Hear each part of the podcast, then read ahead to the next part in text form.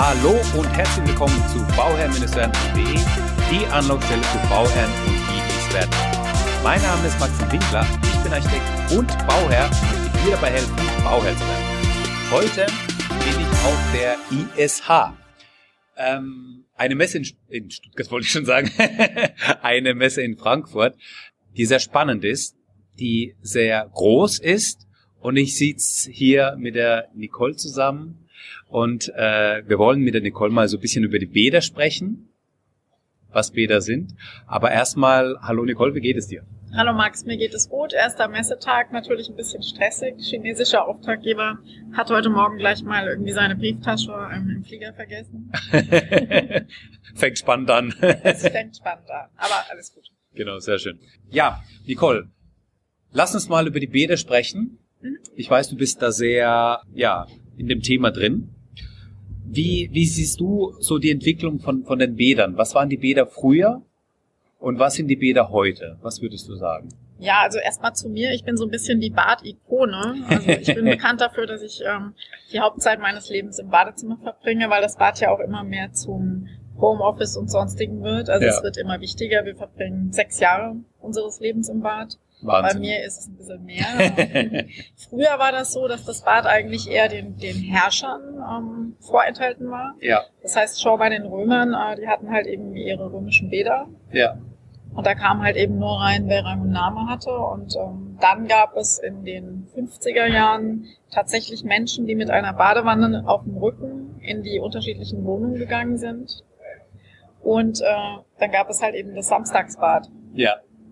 So, und dann gab es irgendwann mal in Frankfurt, gab es dann mal die ähm, Frankfurter Küche, die sogenannte. Genau. Das war dann so eine ähm, Küche mit abgeteiltem Badezimmer sozusagen. Mhm. Ne? Und ich sag mal, der Luxus, dass wir alle Badezimmer haben, das ist schon Luxus. Ja.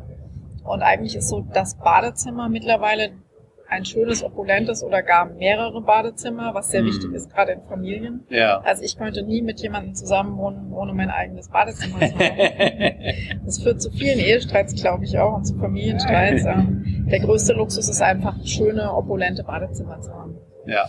Das heißt, das, das Bad hat sich ja eigentlich, ist es noch nicht so alt, kann man schon so sagen, oder? Das, das Badezimmer daheim. Nee, das ist, wie gesagt, so in den 50er Jahren entstanden ja. und dann waren es halt eben die berühmten Nasszellen, am besten ja. ohne Fenster und so und, und äußerst unattraktiv. Hm. Also eigentlich nur der Funktion geschuldet? Eigentlich nur der Funktion so, geschuldet. So, dass man reingeht, sich, sich wäscht und wieder rausgeht. Die körperliche Hygiene sozusagen. Genau. Ja. Heutzutage haben wir Wellness-Oasen. Ja. Wir haben, äh, wir verbringen viel mehr Zeit im Bad ähm, morgens, mittags, abends. Also wenn man mittags daheim ist, dann auch mittags. Aber in der Regel so ähm, morgens und dann auch eben abends. Mhm. Zwei, zwei unterschiedliche Fassons. Ähm, mittags eher weniger, muss man genau. ganz ehrlich sagen. Ähm, da ist es dann eher die Notdurft, die sogenannte. ja. Nein, morgens ist es eher so dieses Getting ready for the battle. Das ist auch mehr so Shower Time, ne? Also ja. da duschst du und ähm, hast vielleicht eine laute Musik dabei. Gibt ja schon mittlerweile Duschen mit Musik und, und ähm, Licht. Ja. Da kannst dann irgendwie Smoke on the Water hören und irgendwie wach werden. Ja. Und abends ist es dann eben nicht Smoke on the Water, da ist es dann halt eben eher so ein, ja, Vivaldi oder sowas. Äh, und eher die Badewanne und eine Kerze dabei, ne? Ja. Und dann ist es eben dieses ähm, zu sich kommen, Kontemplation. Ja. Ja. Wie siehst du jetzt die Entwicklung? Was, was war das Bad vor fünf Jahren oder vor zehn Jahren? Und was ist es heute? Hat sich das verändert oder ist es eigentlich gleich geblieben? Ich vergleiche das immer ein bisschen mit der Küche. Ne? Ähm, es ist ein, ein Luxusthema, wenn man sich so die Maslow'sche Bedürfnispyramide anschaut. Ja. Ähm, dann geht's ja erstmal um, um reines Überleben, um habe ich was zu essen, habe ich was zu trinken. Dann kommt so das soziale Thema, habe ich Freunde, habe ich Familie, habe ich Liebe.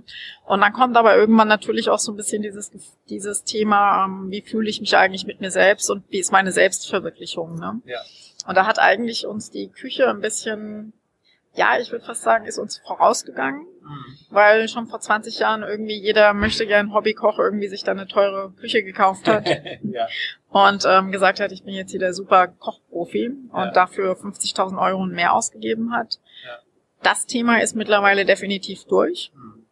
Und jetzt ist das Thema halt eben einfach mehr so ein intrinsisches. Ne? Also Küche ist eher extrinsisch. Ich zeig, wer ich bin, mhm. lad Freunde ein, gib ein Glas Wein dazu und ähm, das Badezimmer ist halt eher so, wow, ich bin mit mir selbst. Es ist eigentlich der einzige Raum, wo ich mich einschließen kann. Ja. wo mich keiner nerven kann. Ne? Ja, das stimmt. Ja, wo man seine Ruhe hat dann. Ne? Ja, und das wird in, in diesen Zeiten immer wichtiger. Ich sehe aber auch in der Entwicklung, sage ich jetzt mal, in den letzten ja, vielleicht 10, 15 Jahren, dass das Bad von, von, von einem ursprünglichen irgendwie acht Quadratmeter, wo ich dann meine, mein, meine Badewanne, meine Dusche, äh, eine Toilette und ein Waschbecken drin habe, hin zu ähm, wirklich Badezimmern, die sich in der Größenordnung von ja, 20 bis 25, teilweise 30 Quadratmeter bewegen, wo man äh, vielleicht die gleiche Anzahl an, an, an, an den Objekten drin hat, aber die natürlich ganz anders ausgelegt sind. Ja. Ich sag mal jein, ne? Das ist ein bisschen Wunsch-Luxus-Denken, ne? Also ich sag mal so, das ist natürlich klar, wenn man das Geld und den Platz hat, Mhm. super.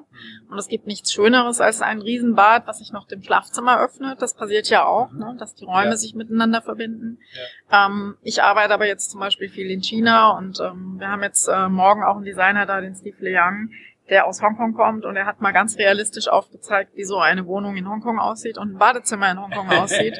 Oder geh nach Tokio oder sowas. Ja, ne? klar. Hallo, da hast du irgendwie tatsächlich irgendwie nur eine Nasszelle und dann geht's für einen Badhersteller darum, wie schaffe ich das in einen winzigen Raum irgendwie noch Atmosphäre und Wohlfinden zu bringen. Ne? Also ideal ist natürlich, ich habe ein riesen ähm, Schlaf-Badezimmer mit Fenstern, Blick in die Natur, perfekt. Ja. Kann sich aber nicht wirklich jeder hier leisten, auch in Klar. Shanghai oder sowas nicht. Oder sch- schau dir die ähm, Preise hier in, in Deutschland mittlerweile an, die Mietpreise. Ne? Mhm. Äh, da muss man dann schon sagen, es braucht einer geschickten Architektur und die Architekten müssen die Bäder, weil das Bad ist eigentlich das einzige Zimmer, was schon fertig in der Wohnung ist, wenn du sie mietest, die Küche Ja. in der Regel nicht. Ja. Ne?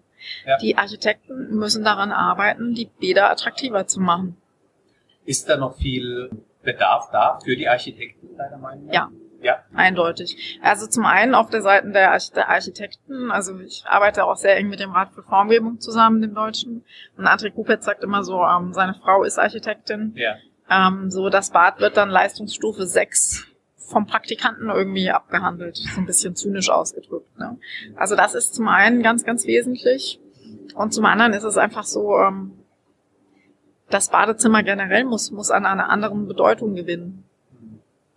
Ja, es ist schon so, dass man dann den, ähm, es gibt halt eben, ja, ich, ich überlege gerade, woher kommt das? Ja, dieses, dieses, sind es diese Standardobjekte, die dann drin sind? Weil eben die Toiletten eine Standardabmessung haben, die Waschbecken haben eine Standardabmessung, die Duschen, ja, also wobei bei den Duschen wandelt sich, ja, wo früher eben 90 mal 90 Dusche war, ist halt jetzt eben eine begehbare Dusche, die kann dann eben verschiedene Ausmaße haben und so weiter, wo es dann auch eben interessant wird. Ähm, aber selbst bei der Badewanne ist es jetzt auch so, dass es sich jetzt eine entwick also so entwickelt, dass man nicht nur diese Standardbadewanne hat, sondern es gibt, es gibt die rund, oval, freistehend und so weiter. Also das heißt, viel mehr Möglichkeiten eigentlich, aber planungstechnisch ist man immer noch so vor 30 Jahren, wo man die Schablone hatte für die 90 mal 90 ba äh, Dusche und die, die Badewanne, die Standardbadewanne und, und so plant man die ein. Ähm, ja, da gebe ich dir recht. Da haben die Architekten vielleicht Mhm. noch so ein bisschen, also einen anderen Fokus vielleicht, ja, nicht, nicht so tief, tiefgehend. Die sehen vielleicht auch stärker so das große Ganze. Wobei ich für mich sage, mh, das Badezimmer, das gehört schon für mich dazu. Also das muss A funktional sein, aber es Mhm. muss auch den Rückzugsort bieten. Ähm, und gleichzeitig ist es aber auch irgendwo so eine Begegnungsstätte, weil ich mich morgens, äh, wenn ich eine Familie habe und, und Kinder habe, dann im Bad treffe und, und mich austausche, zusammen Zähne putze und, und so weiter, ja. Also das, das ist irgendwie, Mhm. ist irgendwie schon so. Ich weiß jetzt nicht genau, was deine Frage ist, aber der, der, Das war jetzt keine Frage, das Nee, war jetzt ne? nur eine Genau, Aussage. genau. äh, der gebe ich aber völlig recht. Also für viele ist es eine Begegnungsstätte. Für mich Ja. wäre es zum Beispiel so, in meinem Badezimmer darf keiner außer mir. Ja. Es gibt da noch ein extra Badezimmer für Gäste. Ja, Aber ähm, es ist tatsächlich so, ähm, dass das Badezimmer eine große Relevanz hat. Ne? Ja. Also und es wird immer wichtiger. Und klar hast du früher, also wir hatten in den 70ern diese gräuslichen Farben wie ähm, Olivgrün, ähm, Rosé, Schweinchengelb und so. Und ähm, seitdem gibt's eigentlich nur noch ähm, sanitärweiß. ja. Als ich bei Kaldewey gearbeitet habe, ist es ja grottenschlecht, warum nicht mal eine schicke schwarze Badewanne oder sowas. Ja. Und da war mein Anliegen, äh, Kaldewey so als Pionier und Stilikone zu präsentieren und zu sagen, hey, wir machen Ikonen, ikonenhaftes Design Ja. und die Badewanne selbst. Man sieht das immer, diese altmodischen Badewannen mit den Löwefüßen, aber sie sind in, weil sie einfach ein Statement machen. Ne? Und das zu übertragen. Und die Architekten, die denken halt immer ähm, schön, schön.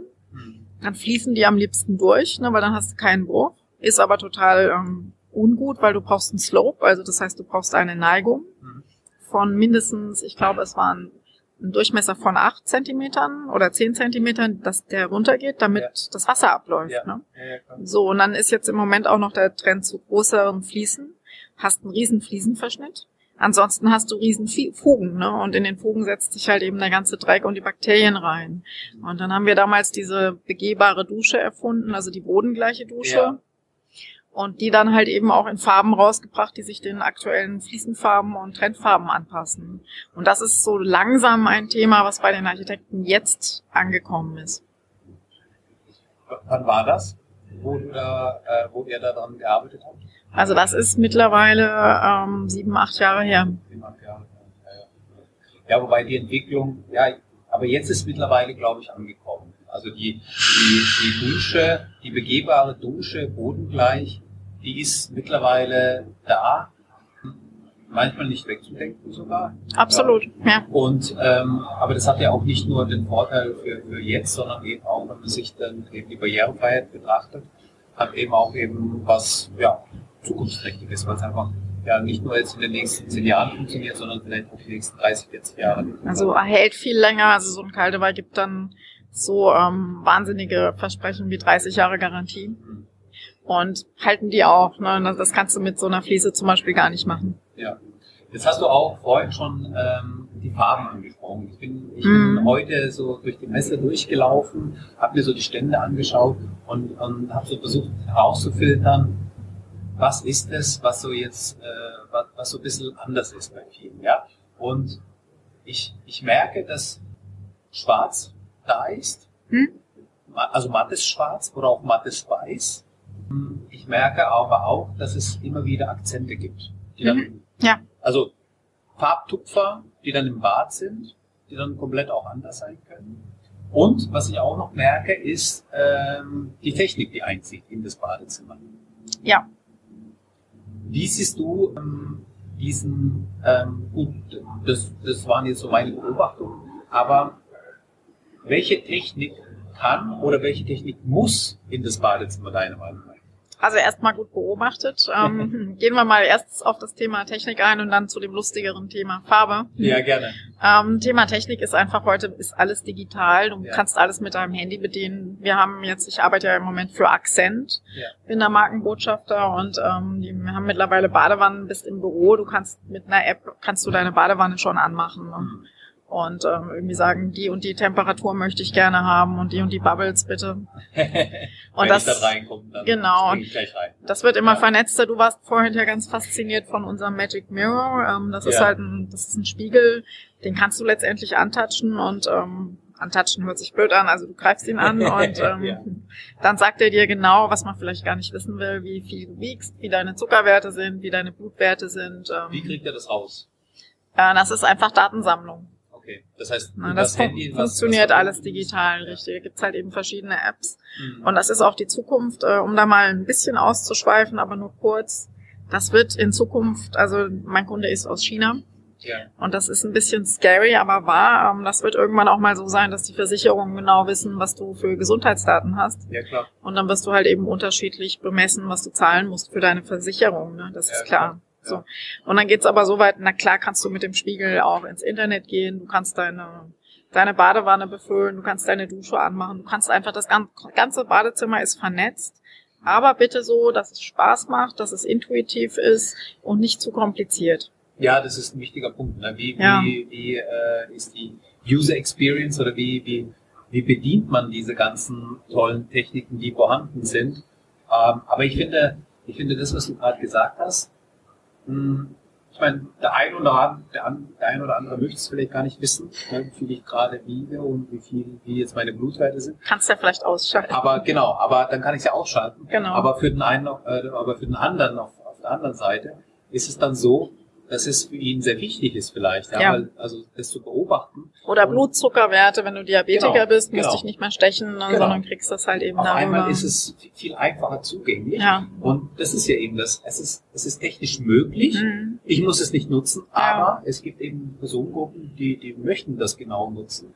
Und für die ist es dann genau ähm, ja, das, was, was du brauchst. Ne? Ja, schau, die, die Welt wird immer transparenter, das ist einfach das Thema. Ne? Ja. Aber nochmal zum Thema Farbe. ja gerne. mein Lieblingsthema. Ähm, also nachdem diese ganzen hässlichen Farben irgendwann mal ausgestorben sind aus den 70ern, ist alles nur noch weiß gewesen. ja, Jetzt haben wir zumindest schon mal den Schritt gemacht, dass es ein schönes Chamois gibt, ein Beige-Ton, ein mattes Weiß, ein Grau, Ja. ein, ähm, ein Lavaschwarz, solche Töne, ähm, auch ein dunkles Braun. Je nachdem, wenn du so ein ganz dunkles Parkett hast, kann das Ja. sehr schick sein. Ähm, jetzt kommt aber durchaus, was du sagst, die Akzente. Mhm. Wobei ich denke, die Akzente werden nicht unbedingt in der Badewanne oder der Toilette und im Waschbecken zu finden sein. Das ist dann wahrscheinlich eher irgendwie ein schickes Handtuch oder sowas, weißt du, was du dann so irgendwie noch als i-Tüpfelchen machst. Weil das Ding ist, du renovierst dein Bad alle 30 Jahre. Hm. Und vielleicht fandest du gestern dieses Pink super schick, ja. aber ähm, morgen magst du es gar nicht mehr. Und dann die ganzen Elemente auszutauschen, äh, das ist halt eben ein bisschen schwierig. Das kam ja auch dann eben, also in, in den 70ern die Fliesenfarben, die du gesagt hast, da gab es ja auch die Objekte dazu in der passenden Farbe, also auch in diesen Grün und so weiter. Ähm, ist es dann jetzt sozusagen, also hat man so aus der Vergangenheit gelernt und sagt jetzt, hey, nee, wenn, dann ist es alles nur clean weiß. Es, es gibt ja auch schwarze Toiletten zum Beispiel. Ähm, oder ist es, ist es jetzt dieser hygienische Ansatz, dass man sagt, okay, auf weiß setzt, sehe ich eben den, den Schmutz einfacher und hat jetzt vielleicht diesen Hintergrund. Ich glaube, es ist eher einfach nur gelernt mittlerweile. Also Okay. es ist vielleicht tatsächlich ein bisschen ho hopefully learning from the past. Ja, ne? genau. Aber dazu kommt dann eben tatsächlich auch hygienische Aspekte. Ja, Und man weiß schon irgendwie, das ist wie in der Mode, ne? Das kommt zwar irgendwie alles mal wieder, es ist Ja. aber auch ähm, nicht so langwertig, wie man immer meint, dass Klar. es ist. ja. Und äh, durch die Technik, die jetzt auch nochmal ins Bad einzieht, wie siehst du das? Wird unser Bad dann dadurch, also von, von den 30 Jahren, die du gerade gesprochen hast, wird es jetzt in Zukunft so sein, dass wir alle 10 Jahre unser Bad neu machen müssen, weil da jetzt natürlich viel mehr Technik drin ist? Glaube ich nicht. Also ich glaube, es wird neue Apps und sowas geben, ne? Aber die, die Elemente an sich, ne, die Fliese, Ja, ähm, das Waschbecken, die Toilette, die Badewanne, die Dusche, ähm, das wird sich nicht so schnell ändern. die ne? Hardware bleibt, die Software. Hardware bleibt, ja, genau. Sehr schön. Und noch ein spannendes Thema, äh, meiner Meinung nach, ist, was immer wieder so angesprochen wird, ähm, im Bad hätte ich gern einen Holzboden, aber Holzboden äh, und Wasser verträgt sich nicht. Deswegen mache ich eine Fliese in Holzboden, also in Holzoptik. Da sage ich als Architekt immer so, hm, Leute, ähm, lasst doch mal bitte die Fliese Fliese sein und das Holz Holz sein. Hm. Ähm, es gibt ja auch Bäder oder Küchen, die jetzt mit einem Holzboden ausgestattet sind. Was sagst du dazu? Wie ist da so deine Meinung dazu? Also Holz ich- und Bad verträgt sich das? Also erstens mal, wenn Holz, dann richtig Holz. Und dann Ja. muss es halt eben entsprechend versiegelt sein und ein teures Holz sein. Fertig, Ja. dann passt es auch. Ne? Ähm, Nummer zwei ist, es gibt sehr, sehr schönes äh, Feinsteinzeug Ja. mit sehr, sehr schönen Marmorierungen und so. Also muss es wirklich dann Holz im Badezimmer sein, wenn sich andere Materialien vielleicht besser eignen. Ich habe zum Beispiel Marmor und bin super happy damit. Ne? Mhm. Also das muss man abwägen und in der Küche Parkett, ja, Durchgängigkeit, das ist so architektenmäßig gewollt. Ja, ne? ja. Eindeutig. Finde ich auch super schön. Ich hatte zum Beispiel in Münster eine Wohnung, die hatte so einen, einen Naturstein, so einen granitfarbenen. Das war ein Ja. ganz seltener Stein, der nur in dieser Gegend davor kommt. Das Zeug war sowas von porös, wenn dir irgendwas da auf dem, auf den Boden gekippt ist, du hast es nicht mehr wegbekommen. Okay. Und das hatte ich auch in meinem Badezimmer und als ich auszog, wollte der Vermieter von mir eine horrende Summe, dass ich da irgendwie den Boden ausbessern Oh, lasse. Ja, ja, klar. Und ganz ehrlich, da muss man sagen, neben Abstand, da geht dann die Funktion tatsächlich vor der Optik. Ja. Ja, das hatten wir ja schon ein paar Mal gehabt. Wir machen jetzt an dieser Stelle eine Pause und den zweiten Teil, den bekommst du dann morgen. Also, sei gespannt auf den zweiten Teil, es geht genauso spannend weiter.